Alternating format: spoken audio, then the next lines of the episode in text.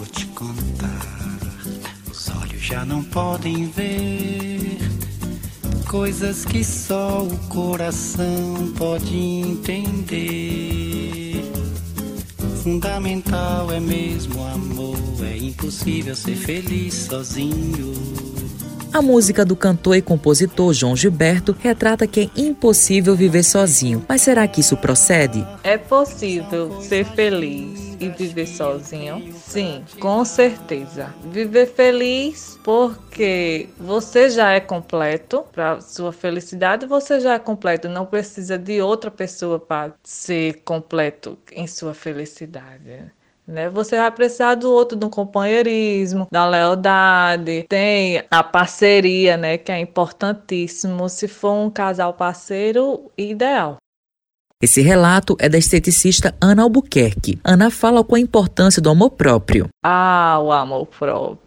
É você reconhecer o seu valor. É você não aceitar migalhas. É você se amar ao ponto de colocar a pior roupa e se sentir linda. É se aceitar como você é. Ter a liberdade de ir vir sem preocupar com a opinião alheia. É viver o hoje é ser plena, ter uma felicidade de não se preocupar com o que os outros estão falando de você, é se aceitar do jeito que você é. Assumir a solteirice ainda pode ser considerado um tabu ou muito difícil para muita gente. Segundo o censo demográfico do IBGE, o Brasil tinha quase 90 milhões de pessoas solteiras entre a sua população. Já em 2017, uma pesquisa da Ipsos apontou que 54% da população do Brasil se declarou solteira, sendo as cidades de maior concentração deste público Salvador, Belo Horizonte e Brasília. Gutenberg Leite é jornalista e pontua com essas vantagens em ser solteiro.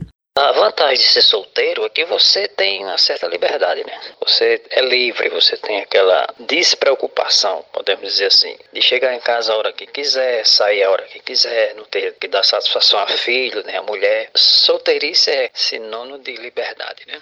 Os solteiros são o principal grupo na sociedade. Durante a quarentena decretada pela pandemia do novo coronavírus, entre os meses de maio e junho de 2020, aumentou 18,7% o número de pessoas que moram sozinhas no Brasil. A psicóloga clínica e mestre em psicologia social, Tayane Cabral, fala sobre o assunto e pontua o que é a solitude. E a gente observa que é bem comum adultos jovens e jovens, antes de formar uma família com outra pessoa, escolherem, né, optarem sair de casa para ter o seu próprio espaço, para ter sua privacidade e, no eventual momento, numa relação que surgir a vontade de, de um casamento, né, de uma vida dois, de formar uma família, aí sim que se pensa em fazer essa junção. Solitude é escolher estar só, que é diferente de solidão, que é quando você realmente se sente só, quando você gostaria de estar ao redor de outras pessoas, pessoas significativas, mas se sente só, está mais relacionado à tristeza, às vezes, em alguns momentos, à depressão, enquanto solitude não. Solitude é optar por estar só, é estar bem com a sua própria presença, com seus próprios pensamentos, com um processo de autocuidado. Então, tem pessoas que têm muita facilidade, não tem nenhum problema, nenhuma, nenhum sofrimento em estar sozinho sozinha ou sozinho.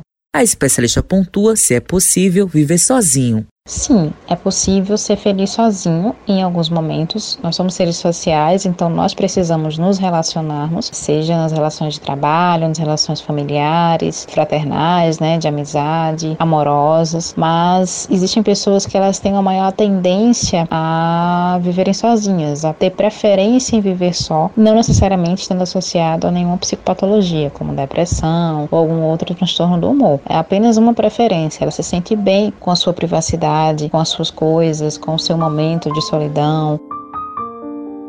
Com os trabalhos técnicos de Thalita França, produção de Lucas Duarte, gerente de jornalismo Marcos Tomás, Matheus Silomar para a Rádio Tabajaro, emissora da EPC, empresa paraibana de comunicação. Assim como assim mesmo, isso de se amar.